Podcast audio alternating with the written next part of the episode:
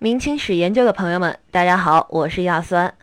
按马未都先生对中国古代人的审美分为四个层次，即艳俗、含蓄、矫情、病态。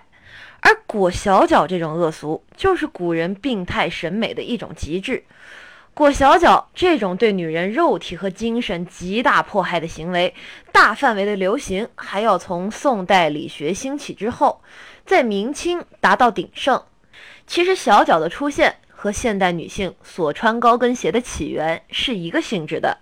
在中世纪，欧洲常年在外经商的商人，为了限制家中的女子外出，以防出现意外，所以就把钉有高跟的鞋子给这些女人穿，以行动不便来限制女性的自由。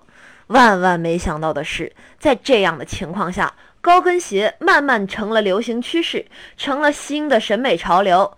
而小脚从出现到人人缠足的演变，也与这个情况类似。那缠小脚到底有多兴盛呢？我们可以从两个例子来说明。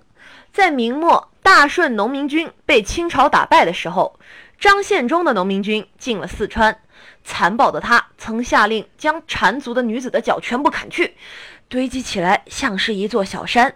而小脚又被称为三寸金莲，所以这座小山呢就被称为金莲峰。另外，清代著名的戏剧学家、社会学家李渔曾经写过一本书，名为《闲情偶记》。在书中，他写了大量关于欣赏女人小脚的章节，甚至发展出了吸、舔、摸、骚等十几种欣赏手段。甚至在当时，人们把小脚当成了女性的第三性器官。在这些古人眼中，小脚到底有什么好处呢？在李渔的笔下也写了，缠了小脚对于女子来说行动不便。另外一方面，他也知道，由于缠小脚要用到裹脚布，而用这种布条将脚层层包裹，在经走动之后，气味非常之难闻。但是李渔笔锋一转，就谈到了这两种弊端，其实也正是小脚的好处，还可以分为日用和夜用。受欲无形，越看越生怜惜，此用之在日者也；柔弱无骨，越轻越耐抚摸，此用之在夜者也。这其中还有些更难启齿的。总之，小脚在上层人士的眼中，早已变成了另一种性追求，也就是他们病态的兴趣所在。而除了这个，还有一种说法是，由于清初入关要求男人剃发，女子放脚，但最终的结果是男子被迫剃发，可女人的小脚却依旧代代相传。甚至到了清代中后期，有些八旗女子也偷偷学汉家女子缠脚，在某些带有反清情绪的文人笔下，这也逐渐变成了男降女不降的一种反抗，而被大力推崇。而当一种现象成为了流行趋势，被所有人接受之后，即使外人看来很变态，但接受的人却觉得理所当然。就像清初男子不剃发，但到了清末，更多的人又不愿意将辫子剪去一样。小脚也是一种畸形的文化现象。在清代宜兴，有一位周相国花费了千金购买了一位女子。并给这位缠足的女子取名为鲍小姐，为什么呢？因为这个女子因为缠足缠得太小，已经不能走路，需要被人抱着才能行动，由此得名。所谓上行下效，民间但凡有能力的家庭都让女孩缠足，还有赛足会，以谁家脚小为荣。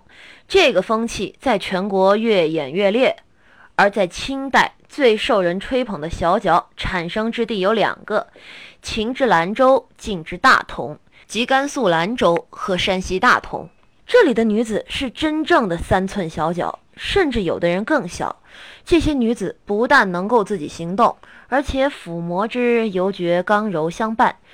甚至有人说。缠足是为了使女人在行走时必须用脚后跟走路，绷紧大腿根部的肌肉，从而让男子获得更大的性快感。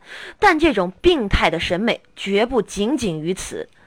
在鲤鱼自己的记载中，他曾经和两个朋友嫖妓，期间有两个妓女，鲤鱼和朋友打赌这两个妓女谁的脚更小，最后自然是风月老手鲤鱼获胜。